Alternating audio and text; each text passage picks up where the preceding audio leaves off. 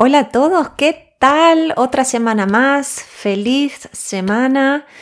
La verdad que nos honro a todos en esta gran comunidad que va creciendo semana a semana porque trabajamos en todos los temas que, que les propongo, pero que en realidad me proponen a mí para que escriba. O, me dicen algo y me inspira para poder escribir. Esta semana ya conocen el tema, es la segunda parte de Fluir con la Vida y la verdad que hubo un aluvión de mensajes diciéndome, me encanta la idea de entrar en la zona, como se dice en inglés, o entrar en flow, pero no termino de, de entender cómo poner en práctica las siete máximas de las que hablaste en la vida cotidiana. Así que hoy nos vamos a dedicar completamente a eso, al aspecto práctico de cómo favorecer un estado de flow. Porque, como dije la semana pasada, no es que uno enciende la luz, enciende el estado de flow y, y ya está ahí irradiando todo lo que, lo que significa. No, no, no. Es algo que se propicia con ciertas actividades que vamos haciendo diariamente. Pero sobre todo, y la que es no negociable, es estar en el momento presente, estar en el aquí y en el ahora. Así que, ay, muy contenta, gracias por los mensajes, por todos los medios que me escriben. Me escriben mucho por Instagram, acuérdense que también pueden escribir a los comentarios que tenemos en el blog.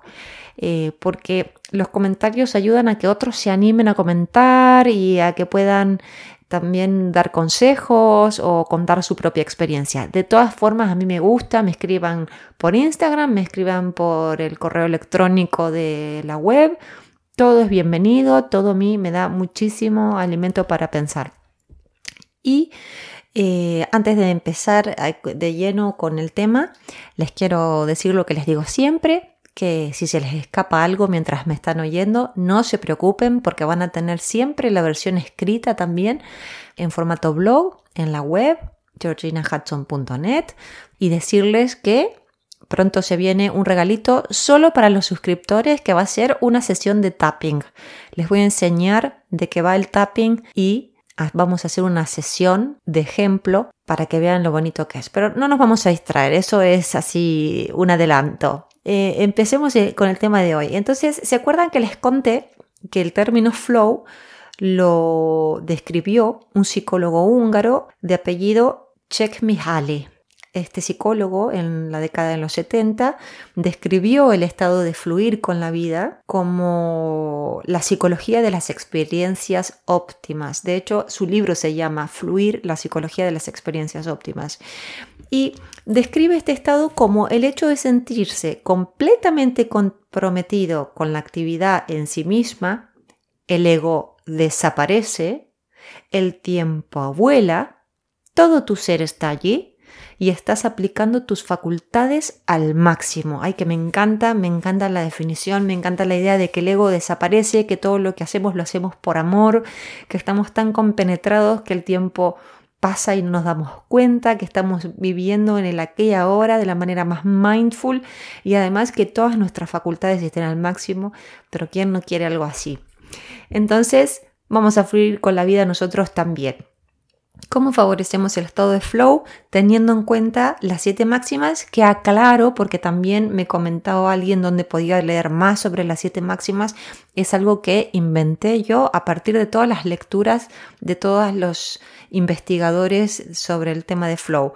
Eh, no es nada que van a encontrar por fuera de, de georginahudson.net.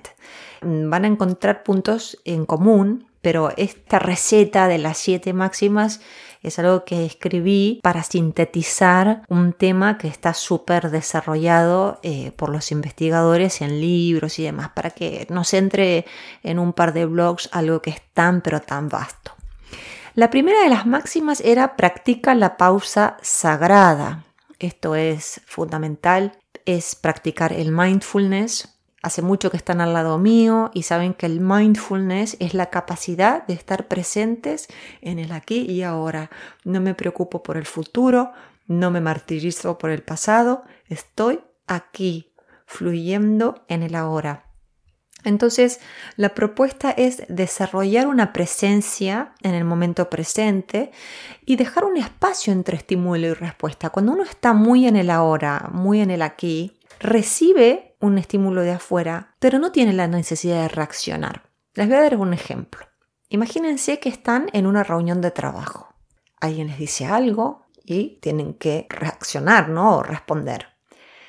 Lo que normalmente hace la gente, porque está pensando a ver qué pensará mi jefe si digo lo que digo, o uy, la, la semana pasada metí la pata y no, no me lucí demasiado diciendo lo que dije. Bueno, cuando uno logra pausar, cuando uno logra practicar la pausa sagrada, se maneja más o menos así. Están en una reunión de trabajo, su jefe les habla. Pausan, una pausa natural, tampoco una pausa de dos minutos, pausan, respiran y luego responden. Salen con amigos, Perfecto. Antes de tirarse encima de lo que dice el amigo, pisarlo y no dejarlo terminar lo que tiene que decir, le prestan su escucha activa, pausan y luego opinan, si es necesario opinar, ¿no? o si no, dan su punto de vista.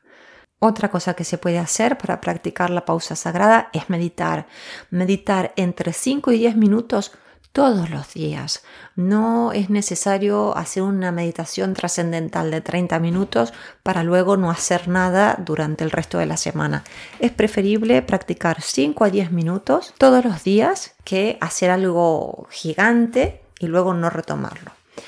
Eh, cuando ustedes se suscribieron a este newsletter, recibieron una guía de mindfulness de regalo que, que les grabé si no la han explorado aún, los invito a hacerla porque esos minutos lograrán aquietarlos. Sinceramente, eh, parece como que la meditación mindfulness fuera muy difícil. Es muy simple y tienen la guía de cuando se suscribieron. Así que los animo a empezar. Otro punto de la pausa sagrada es tratarnos con compasión. Trátate con compasión. Pausa antes de darte con un látigo.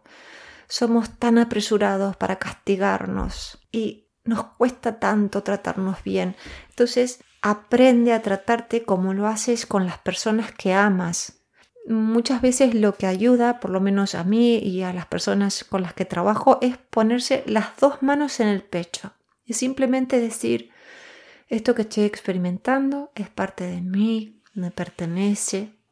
Pueden decir su nombre, por ejemplo, Georgie, te quiero, te entiendo, tranquila, ya pasará, es decir, con las dos manos en el pecho se pueden decir algo que los aliente, que los calme y se pueden tratar con autocompasión, que no tiene nada que ver con regodearse con lo que a uno le pasa. No, no tiene que ver con eso.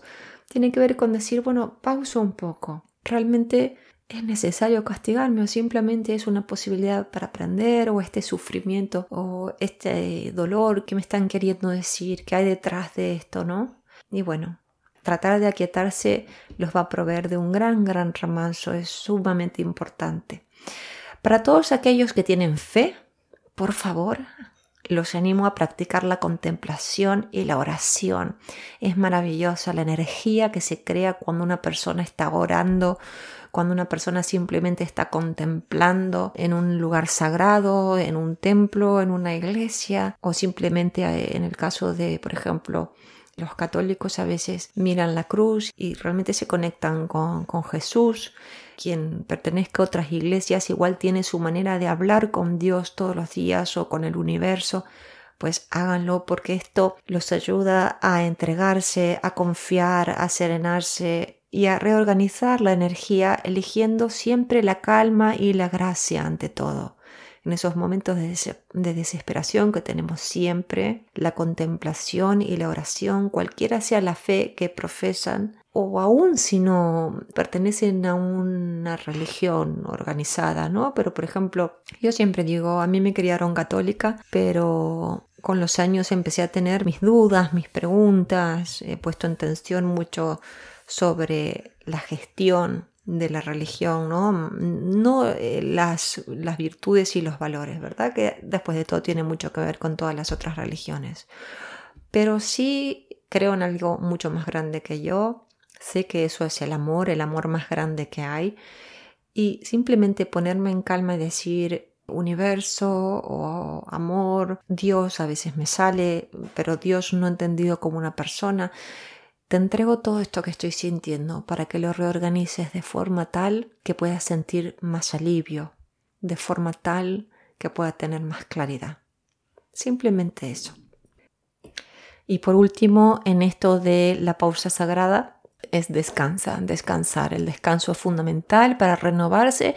Eh, por ejemplo, si necesitas dormir 20 o 30 minutos después de almorzar y te lo puedes permitir, hazlo y hazlo sin culpa. Y otra cosa fundamental, por favor, y que esto me lo estoy diciendo a mí misma, acuéstate a una hora que te permita descansar todo lo que necesitas antes de levantarte.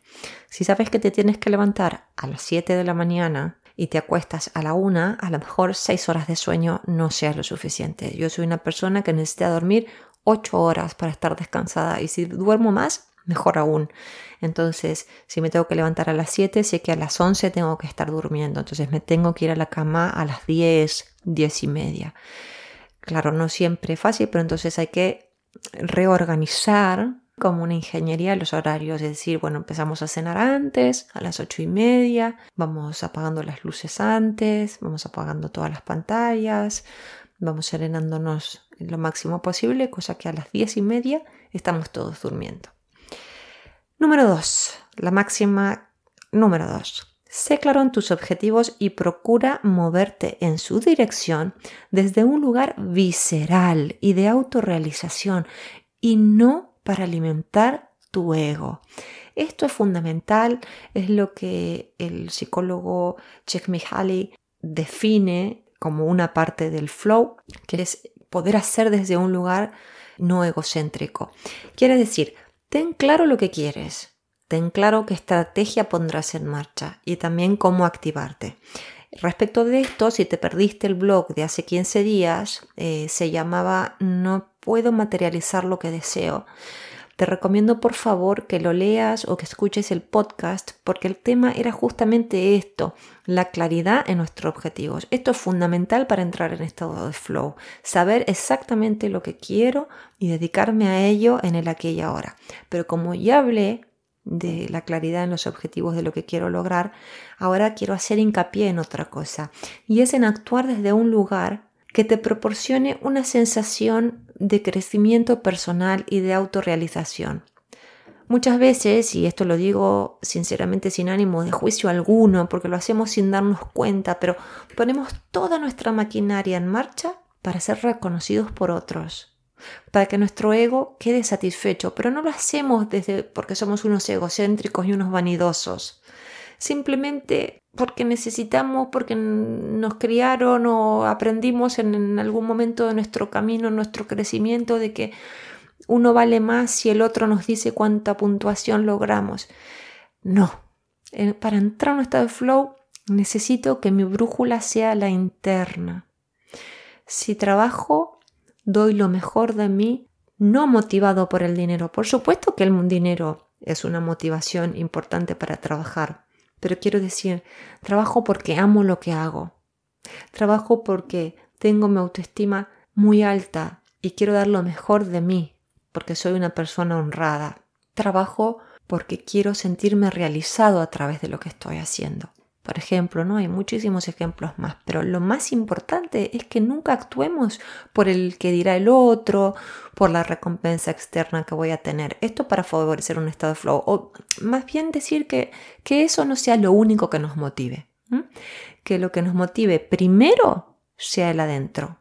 Entonces, conecta con lo que realmente quieres sin necesitar la aprobación de la afuera. Pon tu corazón y tu cabeza en lo que sea que quieras hacer y luego, si te reconocen, lo disfrutas, por supuesto, pero que tus acciones partan de tus necesidades internas más profundas. Por eso es importante también hacer un, un reconocimiento de necesidades. Máxima número 3. Encuentra tu momento del día de mayor concentración y procura siempre utilizarlo a tu favor. ¿Qué quiere decir esto? Quiere decir que tienes que empezar a trabajar en pos de lo que decías, en la franja horaria donde estás más atento o más atenta. ¿Cuándo te sientes más despierto? ¿A la mañana? ¿A la tarde? ¿A la nochecita antes de comer? ¿O incluso después de comer? Pues dedícate en ese horario. Aprovechalo. una cosa que para mí es muy importante, sé que no es posible para todo el mundo, pero intenta apagar todas las pantallas en esa franja horaria. Si la mañana para ti es súper importante, chequea el correo electrónico en el mediodía. Y si para ti la franja horaria de mayor atención es la tarde después de almorzar, pues aprovecha la mañana para chequear tu correo electrónico o los WhatsApps o de, trabajo o los mensajes del colegio o de la universidad.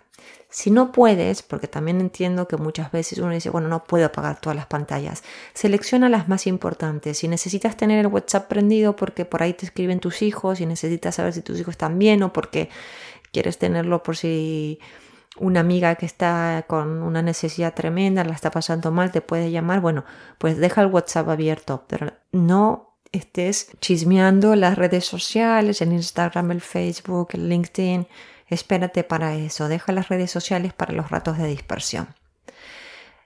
Y otra cosa súper importante es buscar un lugar donde no puedan interrumpirte. El trabajo en soledad aislado de alguna manera, es fundamental para ponerle distancia a nuestras preocupaciones cotidianas.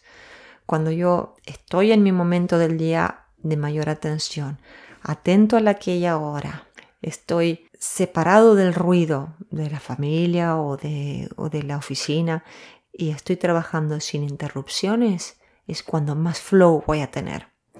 Y más lejos van a quedar mis preocupaciones cotidianas porque voy a estar abocado a lo que está sucediendo en ese momento. No voy a estar pensando en lo que puede pasar o en lo que pasó. Y ojo, porque esto también cabe y es posible en zonas comunes. Hay gente que trabaja en oficinas con zonas comunes y rodeados de muchísimas personas. Lo importante es aislarse mentalmente.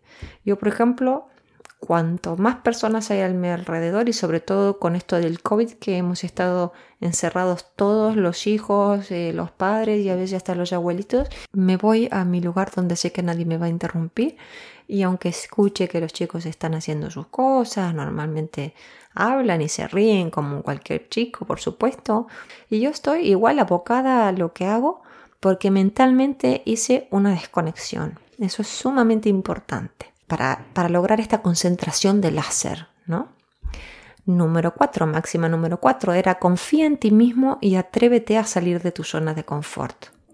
Pero ojo, un poco, no mucho que te pueda agobiar. Esto es lo importante, ¿no? El equilibrio entre los desafíos que asumo y lo que yo sé que puedo dar. ¿Ok? O sea, ser realista en ese sentido. Algo que dice Tony Robbins que me encanta es que el crecimiento se encuentra fuera de nuestra zona de confort. Si yo siempre me manejo en mi zona de confort, no voy a crecer. Voy a estar cómodo o cómoda, pero ahí mucho salto no va a haber. Entonces, confía y haz algo que te exija un poco más de lo que haces usualmente. No se necesita mucho más, tiene que ser un poquito más y atreverse a equivocarse, porque esta es la mejor manera de aprender, cuando uno empieza a tolerar que puede haber errores, que no pasa nada, que estoy aprendiendo, ¿qué, qué problema hay? Eso es fundamental para crecer, porque quien se tropieza y se levanta es el que llega más lejos. Y recuerda que cuando aprendemos a tolerar cierta incertidumbre en nuestros quehaceres, experimentamos la mayor realización.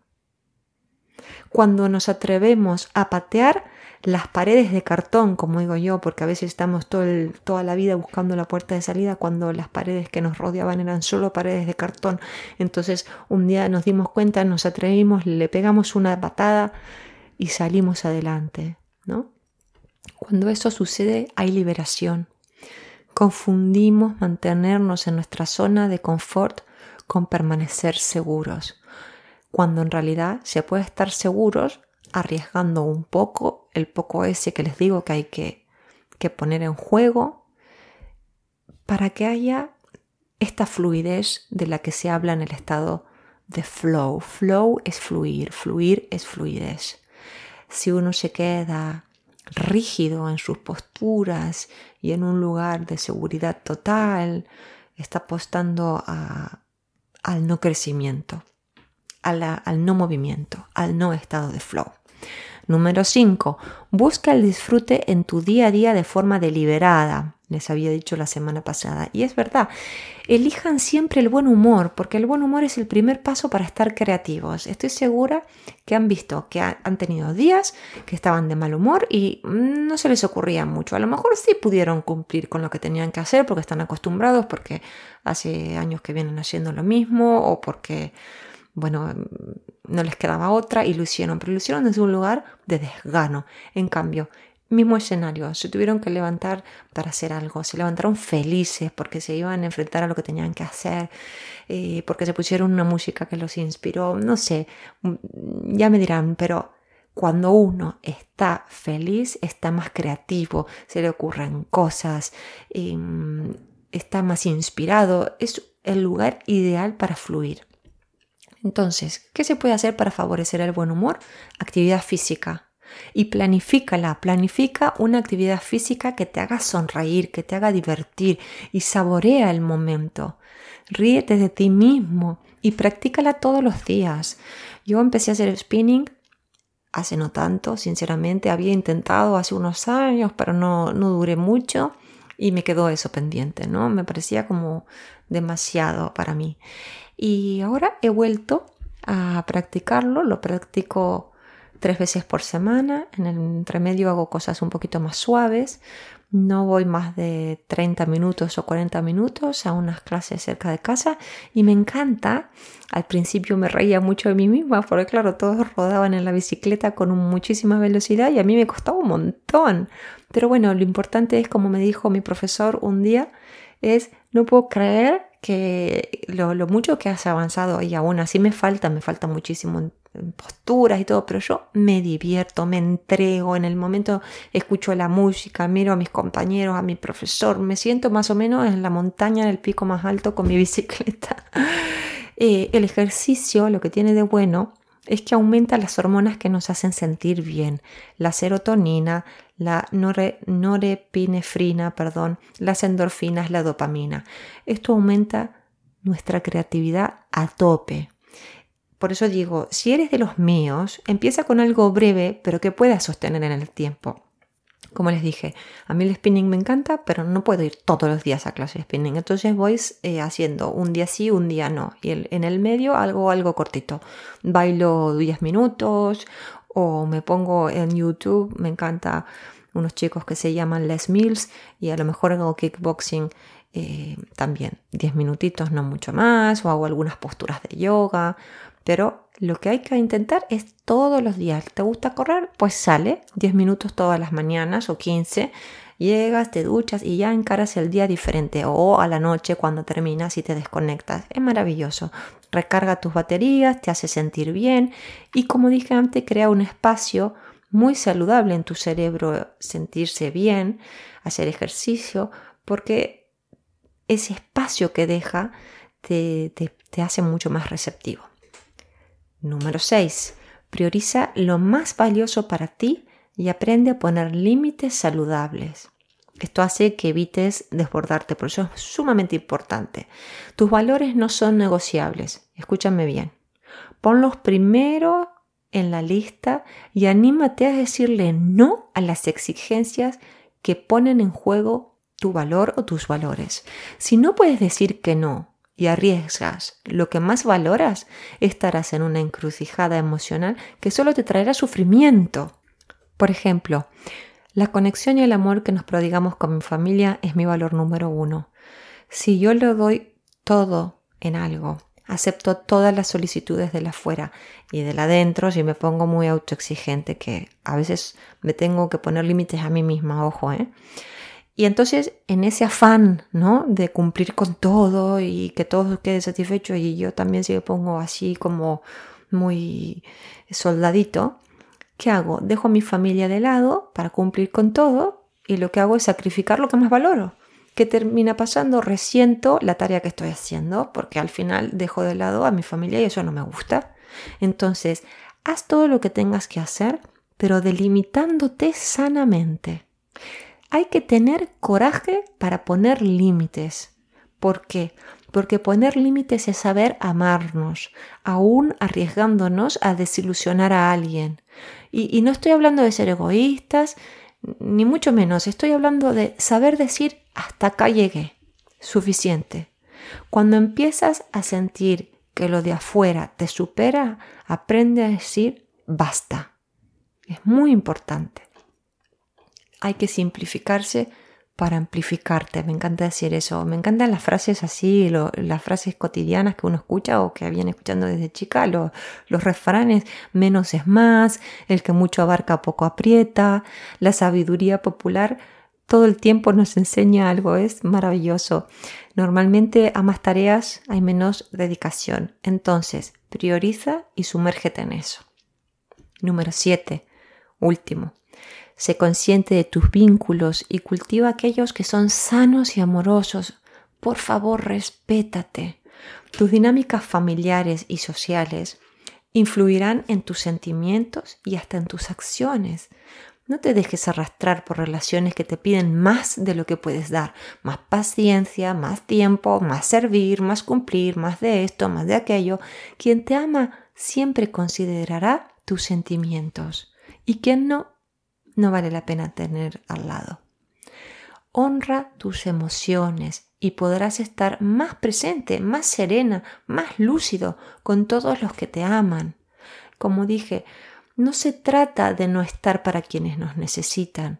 Yo soy una persona que me encanta estar para mis amigos, me encanta estar para mi familia y seguro les está pasando a todos ustedes que están haciendo así con la cabeza, con la cabeza, porque es en el dar donde uno más crece. Es en el dar donde uno encuentra más su misión en la vida. Entonces no se trata de decir, no, no, me dedico solo a mí, no, no, no me malinterpreten. El problema empieza cuando por el afán de agradar a los demás o cuando por el afán de ser aceptados por los demás nos rodeamos de gente que muchas veces es tóxica y nos termina amargando la vida. Entonces, estar atento a eso, honrando nuestras emociones, respetándonos, vamos a saber quiénes valen la pena para estar a nuestro lado, ¿no? Elige las relaciones que te eleven y no las que te tiren abajo. Sé que, muchas veces uno dice, uff, pobre, es muy negativa o él es muy negativo, pero bueno, em, tengo, que ser, tengo que ser una buena persona y aceptarla o aceptarlo. Y después están con esa persona y los critica o dice, ay, pero ¿cómo tú siempre haciendo esto?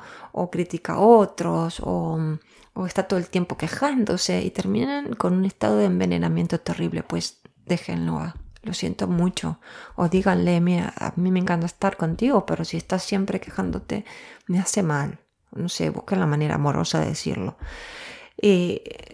Tony Robbins, y lo, estoy citando por segunda vez en este podcast, dice que la calidad de la vida de una persona es frecuentemente el reflejo de las expectativas de su compañía.